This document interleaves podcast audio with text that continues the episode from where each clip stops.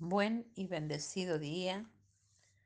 Dios haga resplandecer su rostro sobre su vida y le dé paz. Acompáñeme a presentar este día delante del Padre. Padre Celestial, te damos gracias por un día más de vida.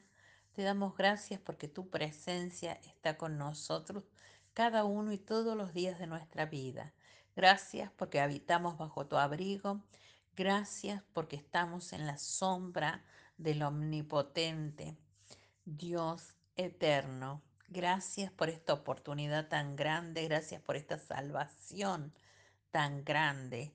En el nombre glorioso de Jesús bendecimos este día y lo declaramos en bendición, en provisión y en maravillas tuyas, en esos detalles de reino que solo tú tienes para tus hijos. En el nombre de Jesús. Amén. La palabra de hoy se encuentra en San Mateo 6, 10. Y dice así, venga tu reino, hágase tu voluntad, como en el cielo, así también en la tierra. Titulé este devocional Cómo orar según la oración de Jesús. Número uno, saber a quién nos dirigimos. Padre nuestro que estás en el cielo. Cuando Jesús enseñó a los discípulos a dirigirse sin intermediarios, es decir, de manera directa al Padre, la idea fue probablemente recibida con recelo por los religiosos, dado que en el Antiguo Testamento la única manera de que una persona común podía expresar sus peticiones a Dios era a través de un sacerdote. Jesús vino a transformar todo eso y brindarnos la gracia de poder acceder a cara descubierta a la presencia de Dios. Debido al sacrificio perfecto de Jesús en la cruz para cubrir nuestros pecados, los hijos de Dios tenemos hoy una comunicación directa con el Padre.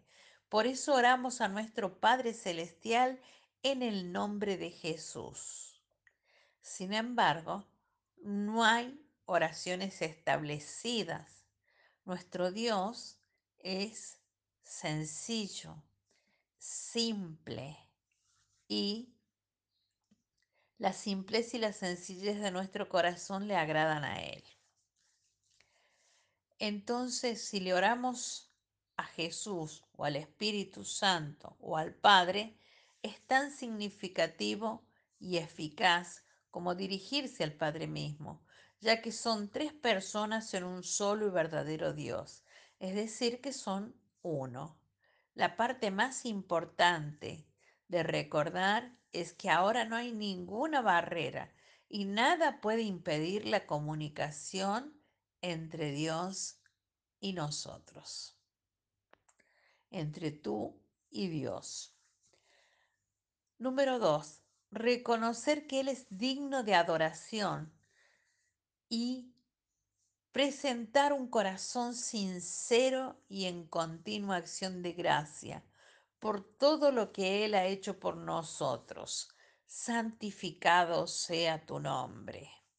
Cuando nos sumergimos en nuestra oración, en la alabanza y la adoración, dejamos de enfocarnos en nuestra propia vida, en nosotros mismos, para brindarle la honra que debemos a nuestro Dios.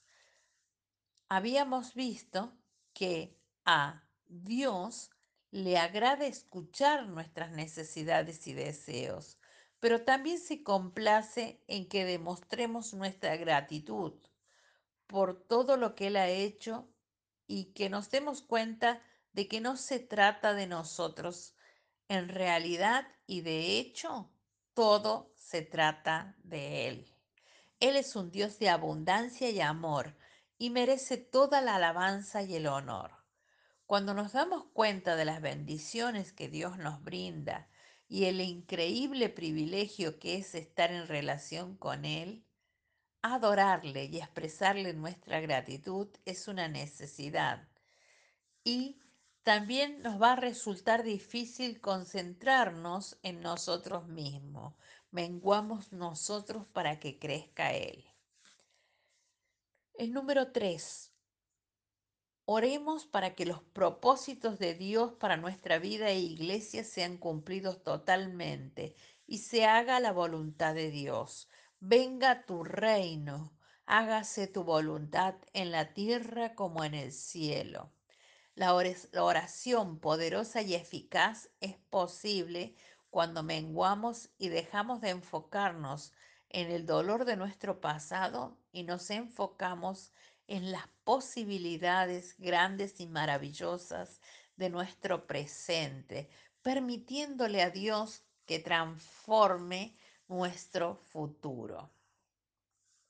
Adoptamos la perspectiva de Dios y comenzamos a ver cómo Él ve y expresamos nuestros deseos de alcanzar el potencial en la medida, estatura y plenitud de Jesucristo, que es el plan de Dios, el diseño de Dios preparado para nosotros.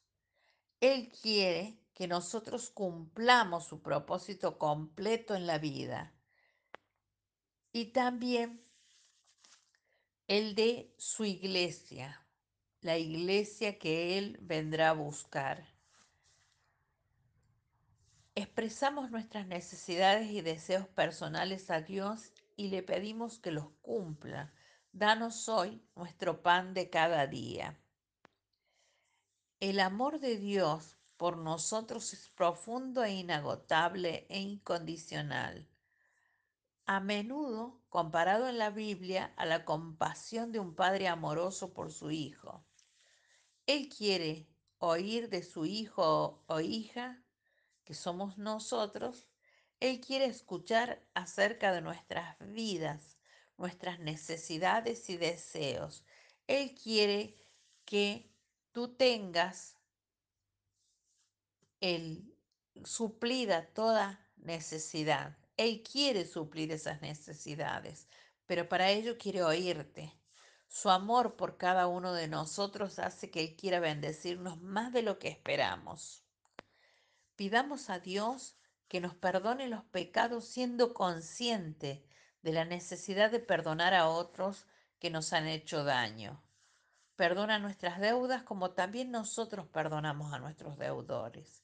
Pedirle a Dios que nos perdone nuestros pecados comienza por reconocer primero esos pecados y luego confesarlos a Dios.